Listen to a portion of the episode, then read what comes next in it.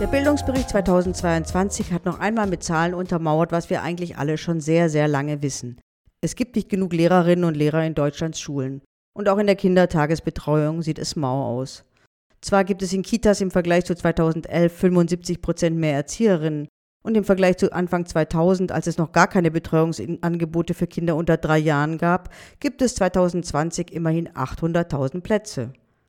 Doch trotz des seit 2013 bestehenden Rechtsanspruchs auf einen Kita-Platz fehlen noch immer 200.000 bis 300.000 Plätze. Das sagt Professor Dr. Thomas Rauschenbach, Leiter der nationalen Bildungsberichterstattung am Deutschen Jugendinstitut. Zum einen liegt das daran, dass immer mehr Eltern ihre Kinder in die frühkindliche Betreuung bringen und zum anderen, es gibt schlicht und ergreifend einfach 300.000 Kinder mehr als noch vor 10 oder 15 Jahren. Noch schlimmer sieht es in den Schulen aus. An den allgemeinbildenden und beruflichen Schulen haben 2020 insgesamt 1,1 Millionen Menschen gearbeitet. Gegenüber 2010 sind das gerade mal drei Prozent mehr. An den beruflichen Schulen ist die Zahl der Lehrkräfte sogar um vier Prozent auf 180.000 Personen gefallen.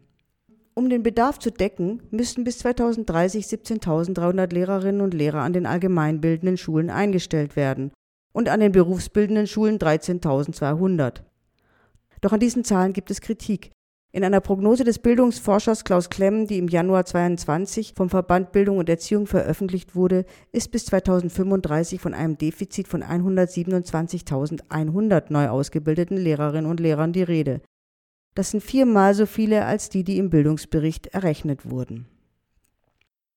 Guten Tag und herzlich willkommen bei Bildung auf die Ohren, dem Podcast des Deutschen Bildungsservers. Mein Name ist Christine Schumann. An diesem besorgniserregenden Befund können wir vom deutschen Bildungsserver leider nichts ändern. Auch Werbung für das Erlernen pädagogischer Berufe dürfte von unserer Seite aus nicht allzu erfolgsversprechend sein. Aber was wir machen können, ist, allen, die sich für einen pädagogischen Beruf in Schule und Kindertagesstätten interessieren, ein paar fundierte und qualitativ verlässliche Informationsquellen zu empfehlen, die dabei helfen herauszubekommen, wie man Erzieherin oder Lehrerin wird. Ich fange mal damit an, wie man herausfindet, ob man für den Lehrerberuf geeignet ist. Viele Universitäten, an denen man auf Lehramt studieren kann, bieten vor und während des Studiums Unterstützung an, um die Eignung für den Beruf herauszufinden. Aber es gibt auch einen Selbsttest, mit dem man online prüfen kann, ob einem das Unterrichten liegt. Er heißt Career Counseling for Teachers und richtet sich an vier Personengruppen. Studieninteressierte, Studierende, Berufseinsteigerinnen und erfahrene Lehr Lehrpersonen. Neben Fragebögen zur Selbsterkundung bietet die Seite zusätzlich Informationstexte über Schule, Lehrerberuf und Laufbahnplanung an. Außerdem geführte Touren und Reportagen über Menschen, die zum Lehrerberuf gefunden haben. Sehr empfehlenswert. Dann gibt es natürlich die Seite Lehrerbildung beim Deutschen Bildungsserver, die angehende Lehrkräfte auf ihrem Weg von der Studienentscheidung bis zu den ersten Berufsjahren mit wichtigen Informationen begleiten will. Da finden sich gute Hinweise auf Webseiten zum Thema Berufswunschlehrerin oder zu Lehramtsstudium und Vorbereitungsdienstreferendariat in den verschiedenen Bundesländern. Und natürlich gibt es, systematisiert nach Bundesländern, auch Informationen zum Bewerbungsverfahren als Lehrerin und detaillierte Informationen für den Seiten- und Quereinstieg in den Schuldienst. An der Stelle noch eine wichtige Unterscheidung, die hat nämlich Auswirkungen. Seiteneinsteiger haben weder Lehramt studiert noch ein Referendariat abgeschlossen. Quereinsteiger haben zwar auch nicht auf Lehramt studiert, sind aber im Gegensatz zu Seiteneinsteigern verpflichtet, ein Referendariat zu machen. Die spezifischen Bedingungen und Möglichkeiten sind allerdings je nach Bundesland verschieden. Das Portal Lehrer werden, das das FWU, Institut für Film und Bild, gemeinsam mit dem Deutschen Bildungsserver betreibt, bietet eine interaktive Karte, mit der man herausfinden kann, in welchem Bundesland welche Lehrerinnen und Lehrer gesucht werden. Und wenn Sie schon wissen, für welche Schulart Sie sich interessieren, werden Sie direkt zu den passenden Infoseiten der jeweiligen Länder geführt. Ja, auch die Ausbildung zur staatlich anerkannten Erzieherin bzw. zum staatlich anerkannten Erzieher wird in Deutschland jeweils von den Bundesländern geregelt. Also auch da ist es nicht ganz trivial. Aber wie werde ich Erzieherin oder Erzieher? Wie lange dauert die Ausbildung und wie ist sie eigentlich aufgebaut? Die Wege in den Beruf der Erzieherin sind vielfältig und der Berufseinstieg variiert je nach Bundesland, Schulabschluss, beruflichen Vorerfahrungen und Ausbildungsmodellen. Auch die Zugangsvoraussetzungen, die Finanzierungsmöglichkeiten, der Aufbau und die Dauer der Ausbildung gestalten sich in den einzelnen Bundesländern unterschiedlich.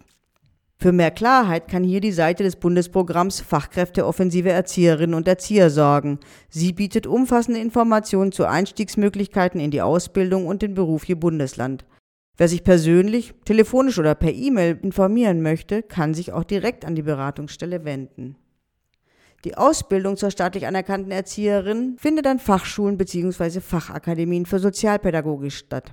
Auch wenn ein Großteil der Fachkräfte später in Kindertageseinrichtungen arbeitet, qualifiziert die Ausbildung auch für den Bereich der Hilfen zur Erziehung, der Ganztagsschulen sowie der offenen Kinder- und Jugendarbeit. Die Ausbildung an den Fachschulen dauert in der Regel drei Jahre, mindestens jedoch zwei Jahre. Erforderlich sind ein mittlerer Schulabschluss und eine abgeschlossene einschlägige Berufsausbildung. Das beim Deutschen Jugendinstitut angesiedelte Portal Weiterbildungsinitiative Frühpädagogische Fachkräfte, kurz WIF genannt, gibt einen Überblick über Organisationsformen der Ausbildung sowie über die unterschiedlichen Regelungen in den einzelnen Bundesländern. Und wer sich für ein Studium der Früh- oder Kindheitspädagogik interessiert, dem empfehlen wir einen Blick in die Studiengangsdatenbank Frühpädagogik des WIF, in der man unter anderem nach Abschlüssen, Ort und Bundesland, Studienform und Hochschultyp recherchieren kann. Und ein Hinweis noch für diejenigen, die aufgrund ihrer Arbeit oder anderer Verpflichtungen kein Vollzeitstudium machen können. Die Datenbank weist auch Teilzeitstudiengänge aus. Und zum Abschluss noch ein besonderes Schmankerl.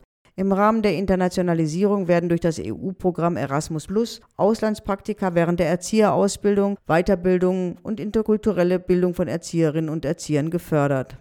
Außerdem bieten verschiedene Fachschulen sogenannte Europaklassen oder den Bildungsweg Europaerzieherin an. So soll die interkulturelle Kompetenz der angehenden Erzieherinnen und Erzieher geschult werden und spezielle Sprachkenntnisse für die Arbeit in anderen Ländern gefördert werden.